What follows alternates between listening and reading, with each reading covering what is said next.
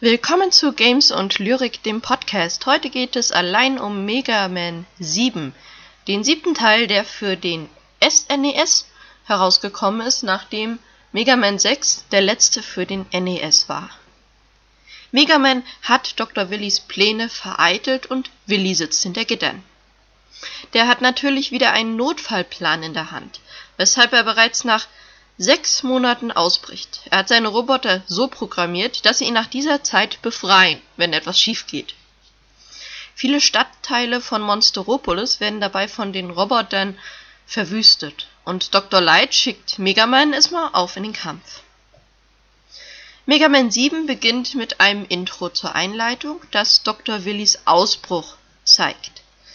Mega Man verfolgt den ausgebrochenen Wissenschaftler. Danach bekommst du den Auswahlbildschirm für die Roboter angezeigt, sodass du dir deine Endgegner wieder in deiner Reihenfolge aussuchen kannst.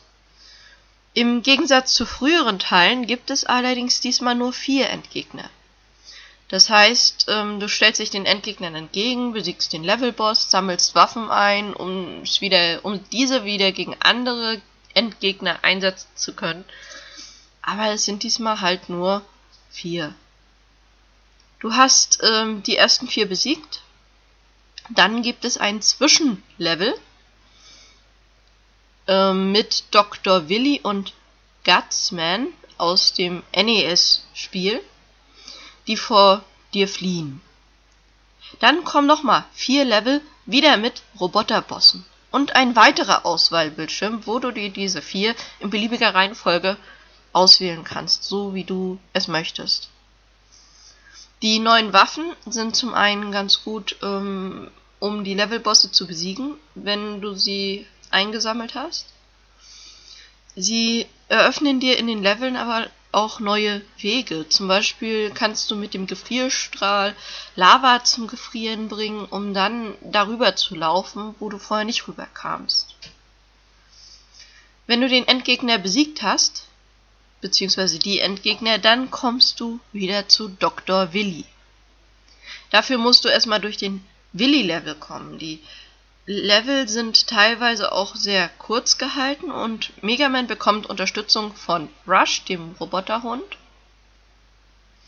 und ähm, kann dann die Fähigkeit ähm, der Transformation dort ähm, nutzen.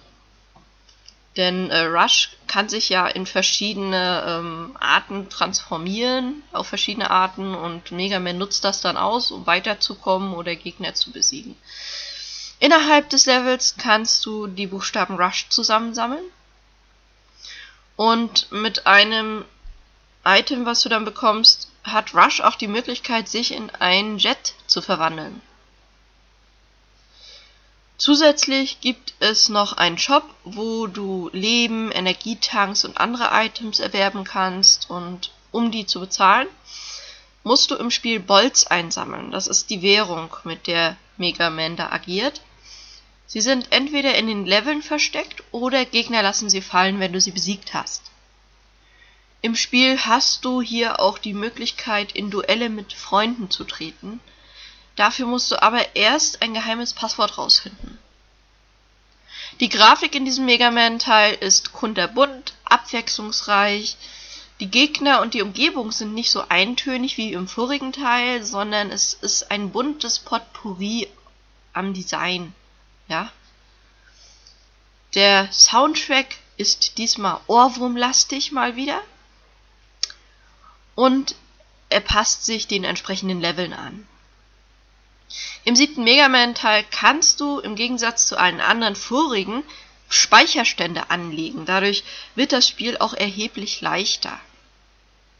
Insgesamt ist Mega Man 7 sehr gut, strotzt vor Einfallsreichtum, die Farben sind bunt, die Level abwechslungsreich gestaltet, das Tauschprinzip von Bolts gegen Items und Leben ist sehr innovativ und die Level fallen allerdings etwas kurz aus. Der Schwierigkeitsgrad ist etwas niedrig angesetzt, zumindest wenn man die äh, früheren Spiele der Mega Man-Reihe kennt. Aber für Fans der Serie ist es auf jeden Fall ein Teil, der sehr zu empfehlen ist.